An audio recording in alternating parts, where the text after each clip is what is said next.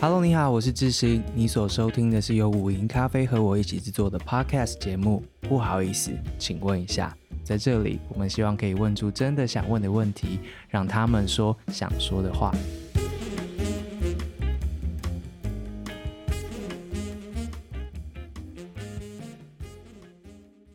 今天你要听到的是乌克兰的集数的下半集。就是在俄罗斯大规模攻击乌克兰的一周年的时候，我们请来了在台湾的乌克兰人 Mariana 来好好跟我们一起分享这一年她是怎么度过的。下半集呢，Mariana 来回应所有我们在节目开播之前所收到的问题。这是我很想做的一件事情，就是让提问的这件事情呢，开放给所有的人，因为我觉得。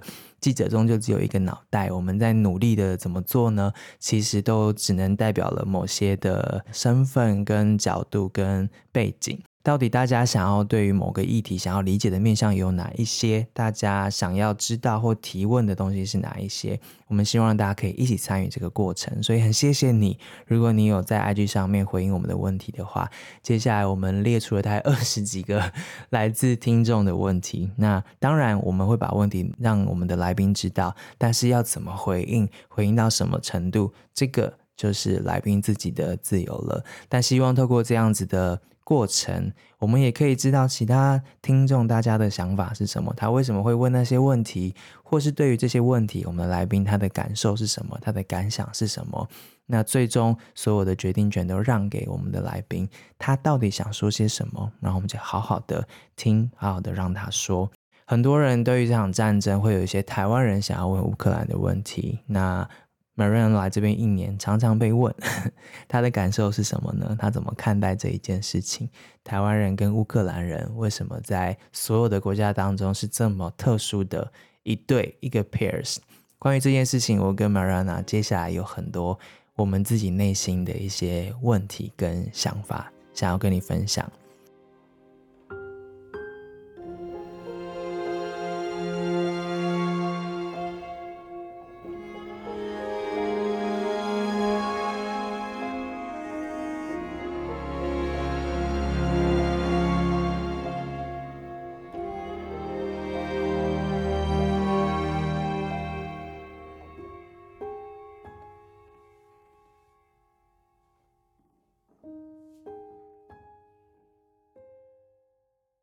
我们快速把这些问题可以带一下。说有人问说，战争一年了，这一年大家的想法，乌克兰人的想法跟态度是不是有一些转变？然后有人特别问到乌克兰人民对于俄罗斯人民的想法，然后乌克兰人是不是真的会想要透过从军来支持自己的国家？大概试图想要理解你们的状态吧。这些，嗯，嗯对。刚才其实你已经提到了，好像你是。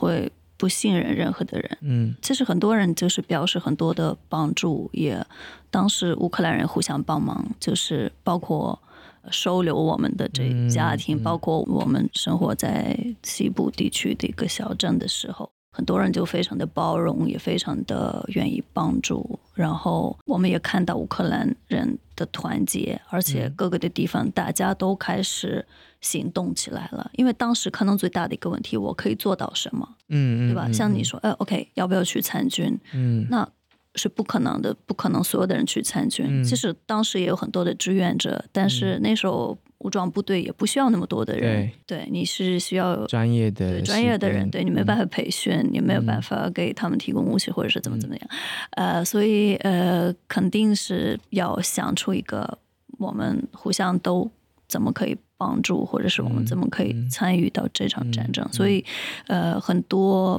嗯。新的一些公益的一些志愿的一些新东西、嗯、除了从军之外，其实大家还有很多的很多人就是他们就、嗯、呃怎么说动员起来了，对吧、嗯、？Mobilized，、嗯、然后这这，这也是我们大家在战争过去一年大家最大的印象，嗯、就是乌克兰人的这种自发性的活动。这一年有什么转变吗？大家对于战争这件事情？嗯，反正就是你嗯。对你，其实很难说什么，很难说，因为因为因为我以前没有经历过战争，所以对战争的这种态度或者是反思，我不知道是不是有一些新的。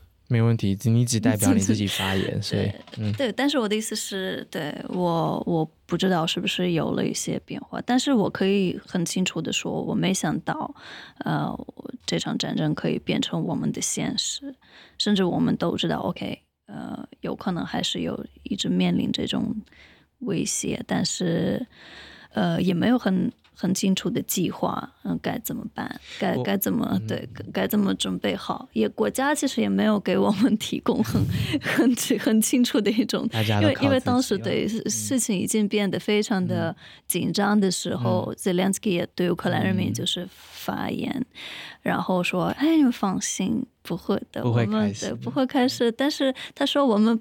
我们不会等，嗯、我们不不希望有战争，嗯、但是我们准备好了。好，你们准备好了，但是人民能？准备好了吗？所以我们当时也大家都在希望有一个，呃。指南书，或者是怎么，对吧？我们需要有一个一个一个策略，对，对吧？我们该怎么办？所以呢，当时大家都是这样的，就是很很迷茫的去做很重要的一些决定。但是后来，像你说的这种，像你提到那那个大学生，他也离开了，然后他说，在国外是不是我们呃有一种责任感，所以或者是一个呃 survivors。Guilt 对吧？嗯、就是好。当时我我也就是我记得对，可能已经已经在呃 Khmelnytsky 州的那时候，我就觉得好，既然我活着，对吧？我可以活下去，我还没有死，可能也也是一种，也是一个象征，一个预兆吧。我可能要做些什么东西，或者是。呃，嗯，后来我就、嗯、我来到台来台湾的这件事情也是，嗯，呃，不是很容易的一个选择，嗯、对，因为那时候很多人说，哎，离开离开，但是我也不愿意成为一个呃难民，我我我我是接受不了，就是我随便离开去一个不认识的国家住朋友家，然后我我对别人变成一个负担，那怎么可能？我能。忍受吗？我这是一个对我来说也不是很可以、很容易接受的一个选择，所以我就开始，因为我那时候我在念博士，现在还继续 念博士，对，嗯、所以我开始找一些奖学金，就是有没有一些，因为很多的国家给学生跟学者开始提供一些这样的呃计划，就是专案，所以我就申请到台湾的这个中研院的奖学金，对，所以也通过了，然后。嗯那好，我已经有一个理由 来到台湾。我不是逃跑，我不是一个。哎，对，所以所以对，所以我想这个问题在问这些，你知道态度的转变啊，这些，我觉得那是属于每个人的，对对对，但是每个人都不一样。对，但是我我来到这里，其实面临很多各种各样的媒体采访等等等等。首先，我觉得好，我可能需要。讲出来很多的话，我我不可能不说话，嗯，但是对我来说，这也是一个呃很不舒服的一个一个状态，因为我从来都。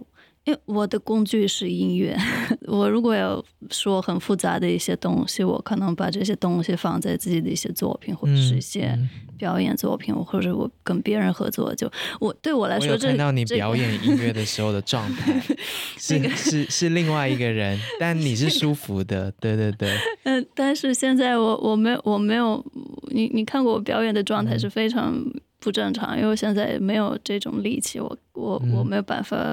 好好控制自己的状态，所以现在我也不选择去做呃太多音乐相关的东西，因为其实它虽然对我来说是更自然的一种表达方式，但是同时也很痛苦的。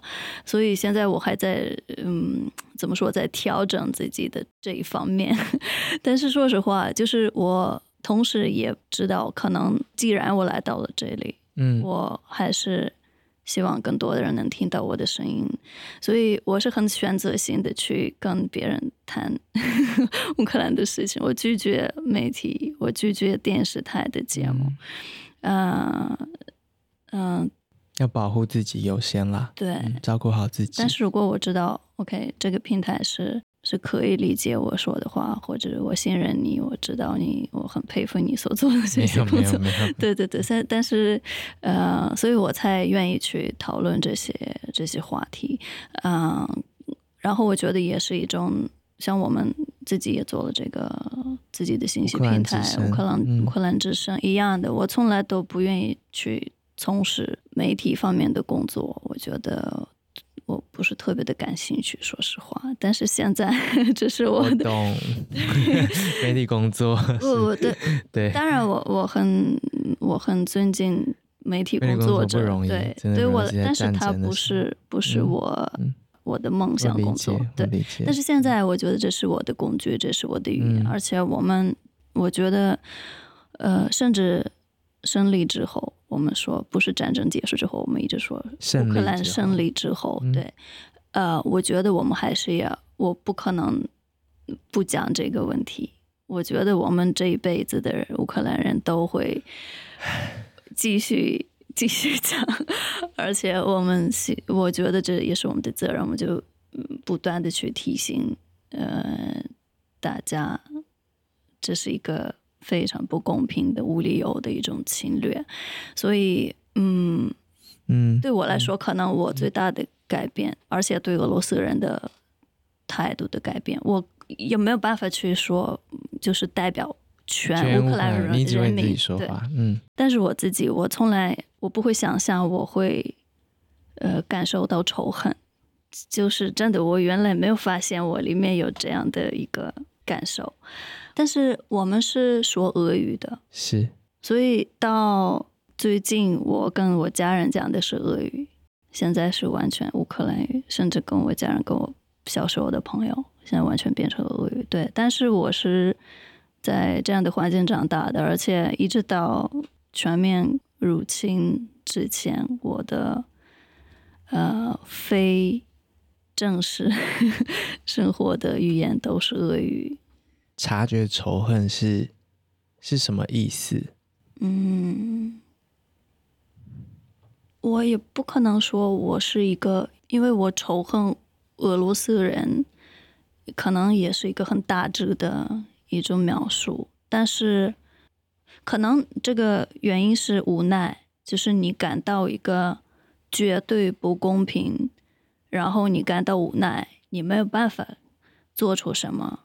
所以我觉得我可以不断的去台湾、其他国家任何的平台，我可以写更多的文章，呃，不断的去去讲这些东西，但是它永远不够，因为它没有办法停止这种不公平的侵略。但是我非常不喜欢这种享受无奈之中的这种、嗯、这种受害者，嗯、对，我完全不愿意把自己看作。或者是让别人觉得我是一个受害者，嗯，所以我觉得这个无奈，它就转变到一种仇恨，但是这个仇恨，它是对俄罗斯人的仇恨，它是对这种普丁制度的仇恨，嗯、对每一个针对乌克兰人开枪的士兵的仇恨，嗯，它是一个很综合的仇恨，但是可能，呃，最基本的理由就是我觉得。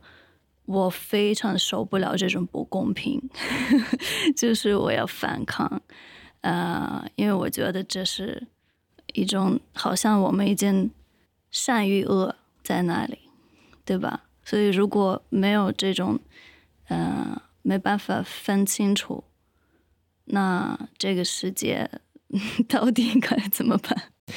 我们人类到底该怎么办？我们到了到了这这一步，你你察觉到仇恨之后，你的反应是什么？你刚刚讲说你你不知道自己身体里面原来有仇恨的这个机制，嗯、然后你现在知道你有了，嗯，你你怎么 take in 这个状态的你？所以我需要行动，而且可能我需要做我我以前没有做过的事情，或者是我不是很习惯去做的，嗯、也不一定很喜欢去做的事情。嗯，呃、但是我觉得我需要行动，嗯、而且我也没有办法，就是曾经有很全面的一一种思考，就是 OK，我的我擅长我做的比较好的是什么，对吧？我的工具是什么？嗯嗯，嗯嗯那我我不觉得我可以去参军，因为了解我。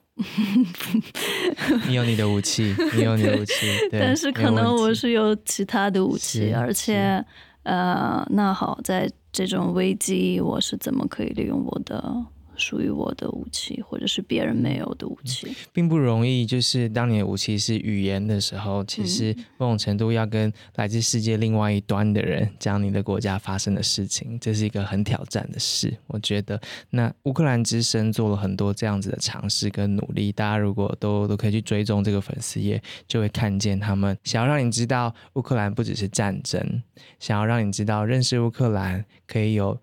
不是从俄罗斯来认识乌克兰的各种方式，从食物啊、歌曲啊、文化啊、过去的故事啊，像录音的今天是记者节，他就会介绍在战争当中受害的这些乌克兰的记者，这样子，他会让你用不同的视角去理解乌克兰。你，我觉得你们的努力已经 很多很多，非常多了。然后，我我从我们看到的很多台湾人的提问，以及我自己。出去就采访回来之后，很多人会邀请演讲啊、互动啊，或者前几天去录了一个高中生、国中生的一个电视节目。台湾人很对这场战争有好多问题想问，但我觉得这场战争的本体，它就是这场战争。我觉得他没有必要成为台湾寻找各种答案的一个对象，这是对这场战争不公平的事情。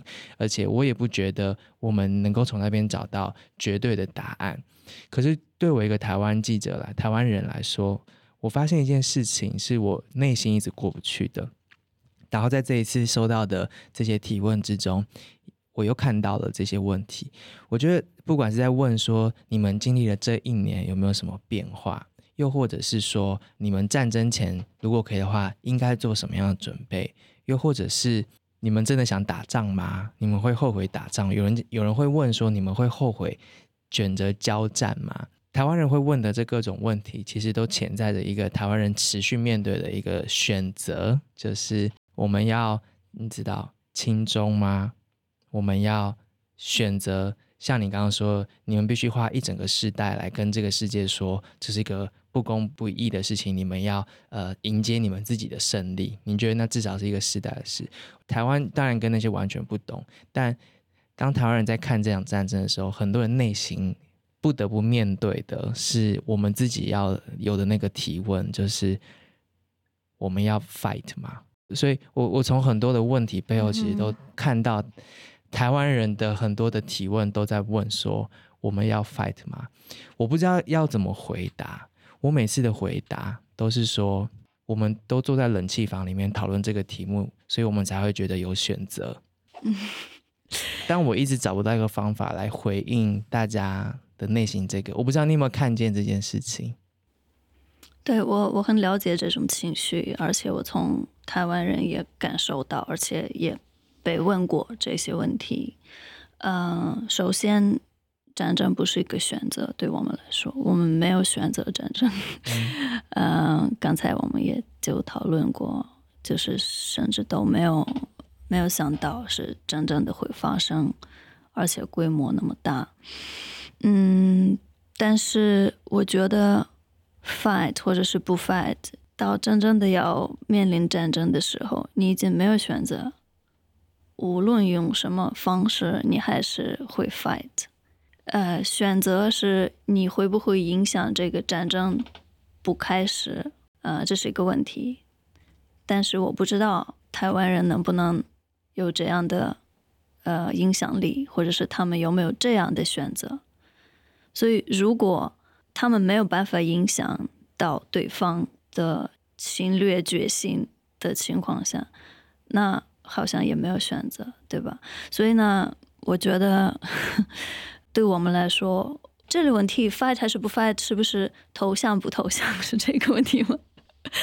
那从乌克兰人的角度来看，我们是不可能投降，我们也不可能放弃，因为。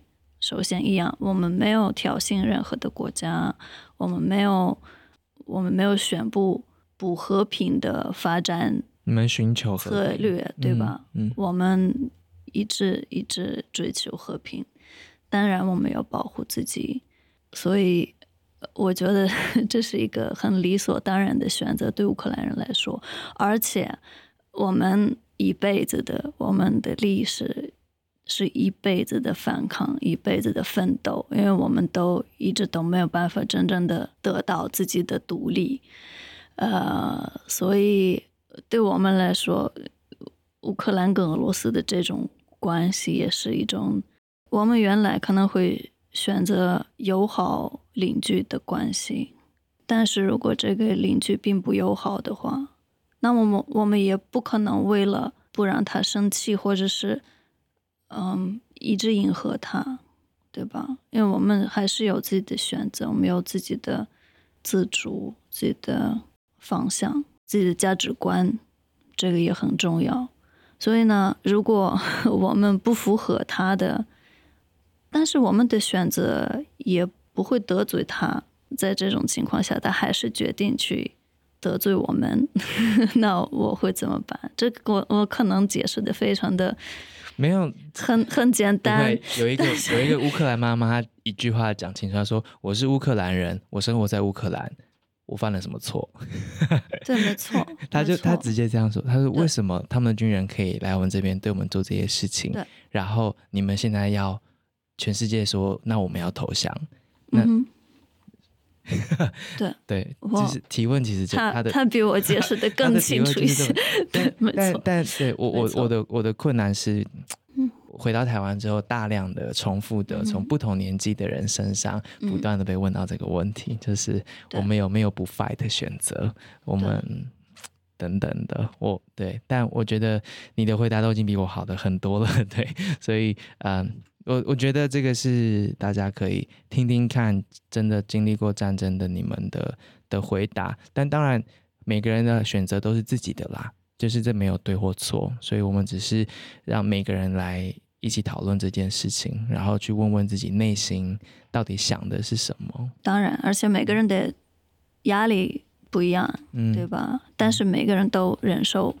某程度上的压力，对吧？对某个人来说，你去 fight 是一个很自然的状态。嗯、有的人觉得，好，我带着我的孩子离开国境，去别的国家，也是一个 fight，因为你适应到一个新的环境，等等等，也是对每天的挑战，各个方面的照顾好自己。对，活着就是对抗。对，所以，嗯，对，可能我我另一个转变。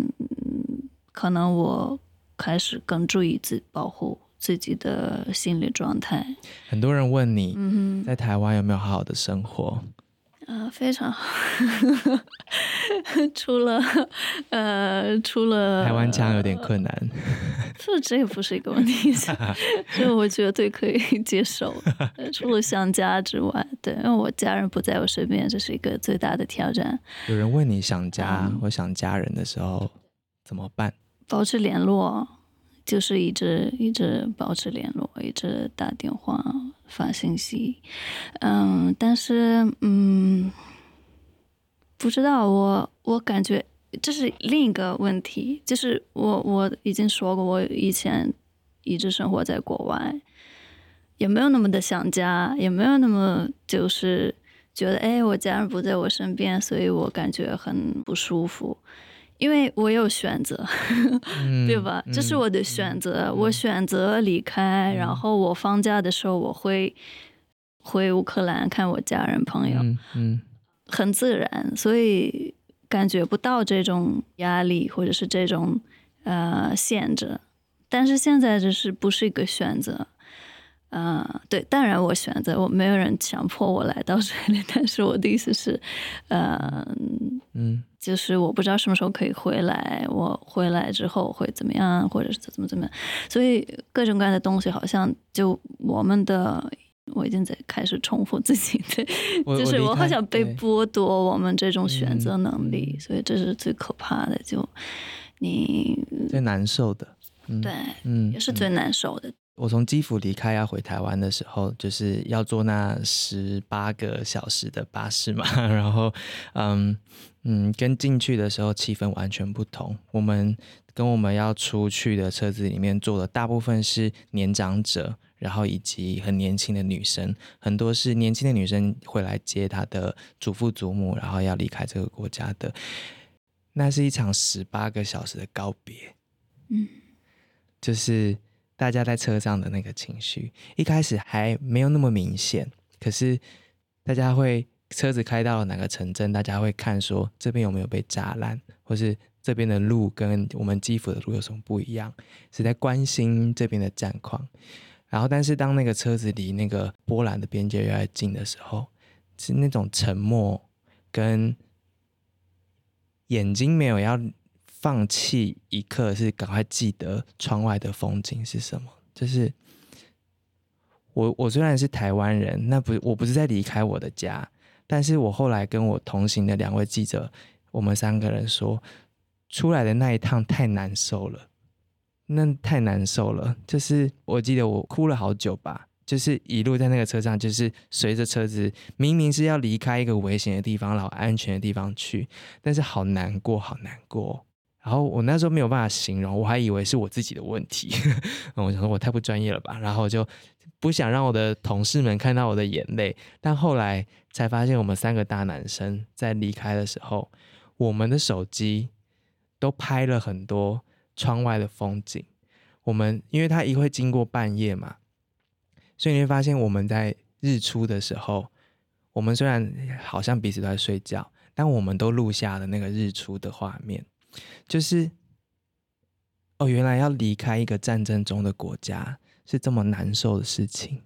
大家可能会觉得啊，你要回到安全的地方啦，没有，好痛苦诶，真的好痛苦诶。然后经过那个边界进到波兰那一刻，是全新的高速公路，你再也看不到被飞弹炸烂的地方，你再也看不到那个弹痕，然后高速公路上面不会有坦克的痕迹。因为我们已经习惯这一切了，我们在基辅已经习惯这一切了。然后一开进波兰之后，哇，这是所谓的安全跟富足的地方，好难受诶。然后车上的那个沉默，就是它不会有大家以为的那种我们安全了的那一种放松感，没有，我们就是离开，被迫离开自己的家的那个感觉。然后我记得我们离开没多久之后，基辅就开始被大规模轰炸了。那是第二波难受，你就觉得我我真的只是运气好，然后我们三个台湾人又同样的，我们互相看到那个被轰炸讯息之后，立刻传讯息，然后有人说一句说我们还活着，好奇怪哦，因为那个飞弹掉下来的地方就是我们前几天才去采访的地方，然后就是那种哎，不是我。那我凭什么？对我，而且你一直在问为什么不是我？对，为什么不是我？对吧？对，我就想说，我们只是去了十天，就有这一些，嗯、你真的，或者你的国家的每一个人，真的是，对，对你你说的很对，就是你好像在，我很可怕你说的这种告别，因为心里一直觉得不可能，对吧？我。我们会胜利，我会回到我的家乡，我会看到我的家人，等等等。当然，当然，大大家都是活着，但是万一不是呢？对吧？但是你很理智的可能会告诉自己：“OK，我在乌克兰，或者是我不在乌克兰，我也没有办法影响到这个战争的。”嗯，当然，嗯、呃，随即嗯毁灭，或者是嗯是是，嗯嗯、没有办法改变这个。扭转、呃、对，嗯、然后我跟家人在一起，或者是不在一起，我也没有办法保护他们，嗯、对吧？嗯、就是因为现在这种保护，就是我怎么让他们脱离？嗯、他们选择不愿意离开乌克兰，嗯、他们回到基辅，就是俄军撤军的时候，他们回到家，因为一样觉得在自己的家里是最安全的。但是，一样的，我我没有办法接受，而且我也不知道怎么。嗯、呃，怎么评价这种？为什么有的人他们是这样的一个运气，那我是这样的一个运气？嗯，嗯，或者是他们为什么有没有答案的，对吧？嗯、就就为什么失去了自己的生命，或者是失去了一切，或者失去了所有的家人？嗯、那当然是没有答案的，但是他会。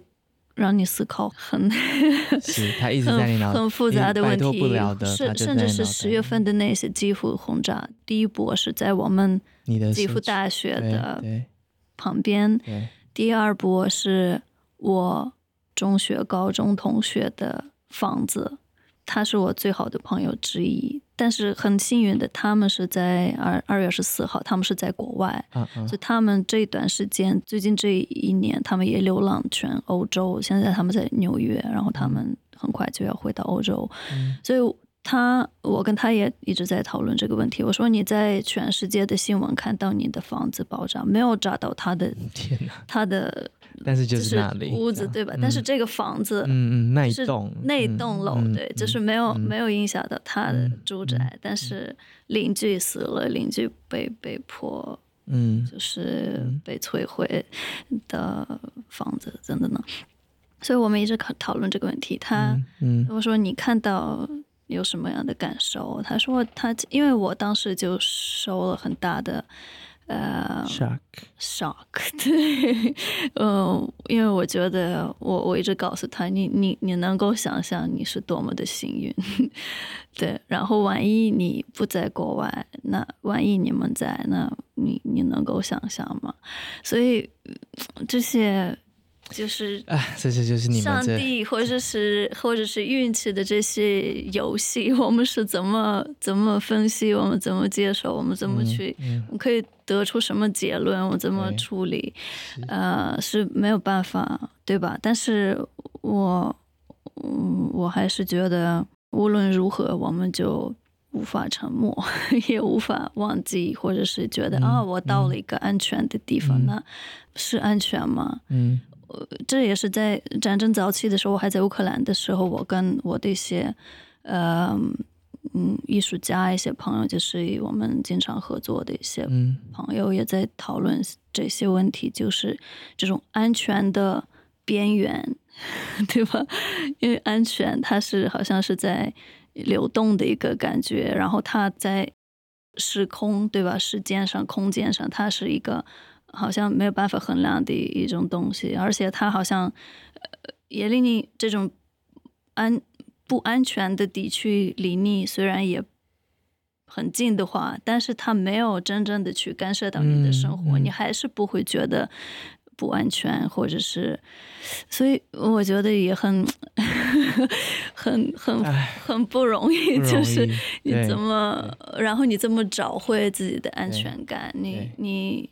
很难，我我希望你在台湾遇见的人们，但是对，但是对，但是安全感，对，这是这是也是一个很非常我很珍惜也很很感激的一种一件一种现实，对，因为台湾人确实呃表示很多也很关心，但是也不是我 一样的，因为现在也有其他的很多朋友，他们也在欧洲，在美国，但是觉得可能嗯。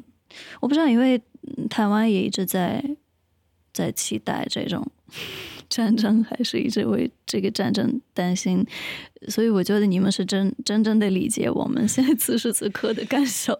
因为我我跟我跟台湾人在在谈话的时候，其实我能够发现你们是真的真的呃理解，真真的体会，真的呃不是因为客气，或者是啊、呃、我们应该表示一种。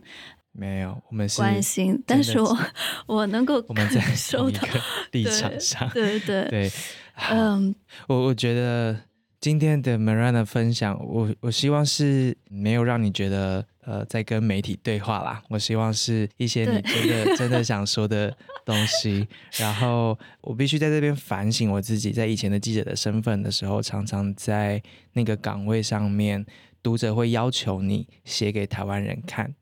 所以很多读者会希望你告诉他，从这场战争当中，台湾得到学到什么这样子。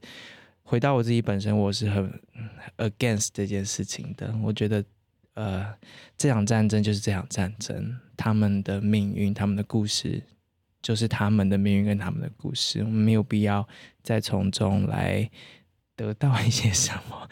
但我觉得每一个人。应该说，每一个台湾人跟每一个乌克兰人，很悲哀的是，我们都需要找那个 guidebook。战争发生的时候，我们能怎么办？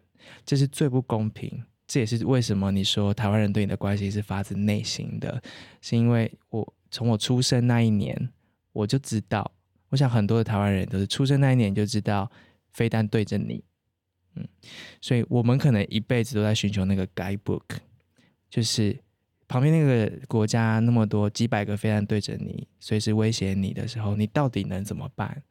然后飞弹真的发射过来掉下来的时候，你你到底该怎么办？所以我也可以理解台湾人为什么在看很多的呃，不只是乌克兰的战争，各地的冲突的时候，都试图从里面，那是一种求生的本能。就是我我觉得我猜是这样子，我们一辈子都必须学一些方法，让你知道那一刻真的到来的时候。我们能做怎么办？所以我，我可以理解为什么台湾人可能会想问这些，因为大家被迫的很认真要找到那个 guidebook。最不公平的是，为什么我们这两个国家的人民需要寻求那一本 guidebook，对吧？这是最大的不公平。对，所以，但是奠基在此事上，我们对彼此的关心是是真的，是真的。然后，我们对彼此的理解也是真的。那当然，我们不需要转嫁彼此对于自己国家的一些呃疑问在对方的事情之上，这当然也是不必要做的。可是，我想支持是真的。觉得今天的这样的对话，应应该可以摆脱一些过去大家在理解这场战争上面的一些框架，我们重新来用人跟人之间，嗯，互相理解他经历了什么，那在他身上留下了什么。然后他现在生活里面怎么样好好的过下去？他想家，想家里面的食物，想想那个可以选择回家的那个自由，这些我我觉得大家都可以，好像可以理解那种感觉了。对，但是同时我也非常的希望，就是我们双方理解的理由不会是战争。我非常希望，就是当然也很希望。台湾永远是和平安全的，同时我也希望我们多方面去理解对方。嗯、这样的话，呃，可能也许我不知道，因为有时候你没有办法影响到，呃，恶劣，嗯，嗯。恶劣的这种呃侵略者，呃，但是我觉得多了解，无论是你的邻居或者是其他的国家，他们的。嗯。思想、生活方式、他们的选择、他们的价值观是。是有可能可以避免对，没错，各种冲突。没错，虽然我说的也是一些可能非常赞同、很刻板的话，嗯、但是、嗯、但是但是这是一个真真诚的一个对，嗯，但是这个也很重要。对，其实我也希望不只是因为战争去发现台湾，我也不希望台湾人一样的就是。因为有了战争才啊知道乌克兰这个国家存在，或者是去对这个国家有兴趣。嗯，嗯，嗯，所以我也不希望就是我们胜利之后，全世界对我们就没兴趣了。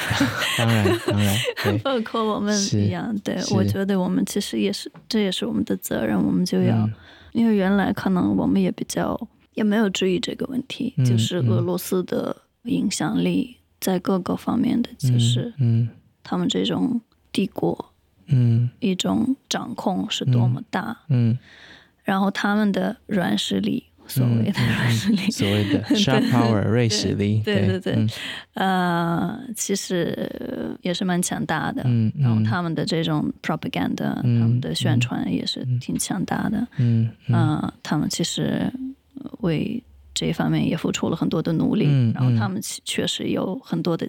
成果，对吧？呃，所以我们原来可能就也比较忽略了这一面，就是我们没有足够告诉全世界，OK，乌克兰是什么样的一个国家？嗯、我们不只是一个前苏联，嗯，不只是一个 斯拉夫友好民族等等等，我们是有自己的身份、自己的一种面貌和。主权，对吧？嗯、所以我觉得这个也很重要。我也希望，我希望台湾人也更呃更自信的去去是自信很重要，去发声。嗯。谢谢你今天愿意来，我觉得呃呃，Mariana 是在上了三个小时的课之后，然后来录音的。我说你之前上了三个小时，我们现在我们现在聊了多久？我们现在已经聊了两个小时了。对对，很谢谢你今天的时间。然后二月二十五号下午一点半在自由广场，然后是大规模入侵一周年的一场集会，集会名称是“战火连绵，希望犹存，台湾与乌克兰同在”。在那一天，你会听见乌克兰的音乐，你会听见乌克兰的国歌，你会听见像 Mariana 跟更多的呃乌克兰的社群跟支持乌克兰的社群在现场，大家直接的互动。所以，如果你想知道更多台呃乌克兰人想要传递的讯息，或是你想不同层面的方式来认识他们的话，我们就二月二十五号下午在自由广场见。欢迎大家。虽然不是我们组织的活动，是台湾 Stand with Ukraine，也是我们友好组织，嗯、也是非常支持乌克兰的一个国际团体。是，嗯，不仅仅是台湾人有。各个国家的人就是为乌克兰呃提供很多的帮助，就是也是很大的一种声援。是，但是我我们大家都会在，我们也会嗯，反正。怎么说？直接来见面吧，直接来见面吧。对，二月二十五号直接来见面吧。就是，其实我现在就很珍惜人跟人可以直接碰面跟互动的机会，不只是因为战争，因为疫情，我觉得把握这些时间蛮重要的，而且是真的可以看见彼此，看见彼此之后，很多事情会好一点。我现在真的这样觉得，所以二月二十五号下午见，下午见，谢谢你们，谢谢，谢谢你，期待胜利之后你可以。对，欢迎大家来乌克兰，欢迎大家来到乌克兰。对，基辅真的很棒，我很喜欢基辅。我真的希望你看到和平的基辅，然后也谢谢你对我的信任。没有没有没有，然后也谢谢你们一直支持乌克兰。的，希望不用谢，不用谢。希望我们将来有更多的交流的机会。会的，我们会站在一起的。嗯。谢谢你，谢谢你，谢谢，辛苦大家。了，谢谢听众朋友们，谢谢制作人，谢谢辛苦了。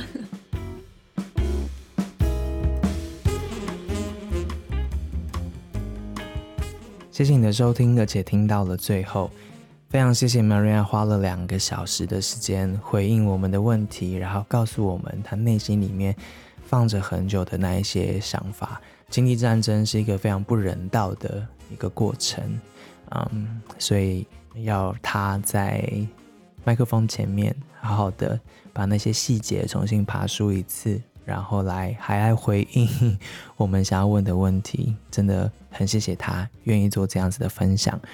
希望今天的集数你会喜欢。如果你对于这场战争，对于乌克兰人想要有更多面向的了解的话，就是二月二十五号下午我们在中正纪念堂见。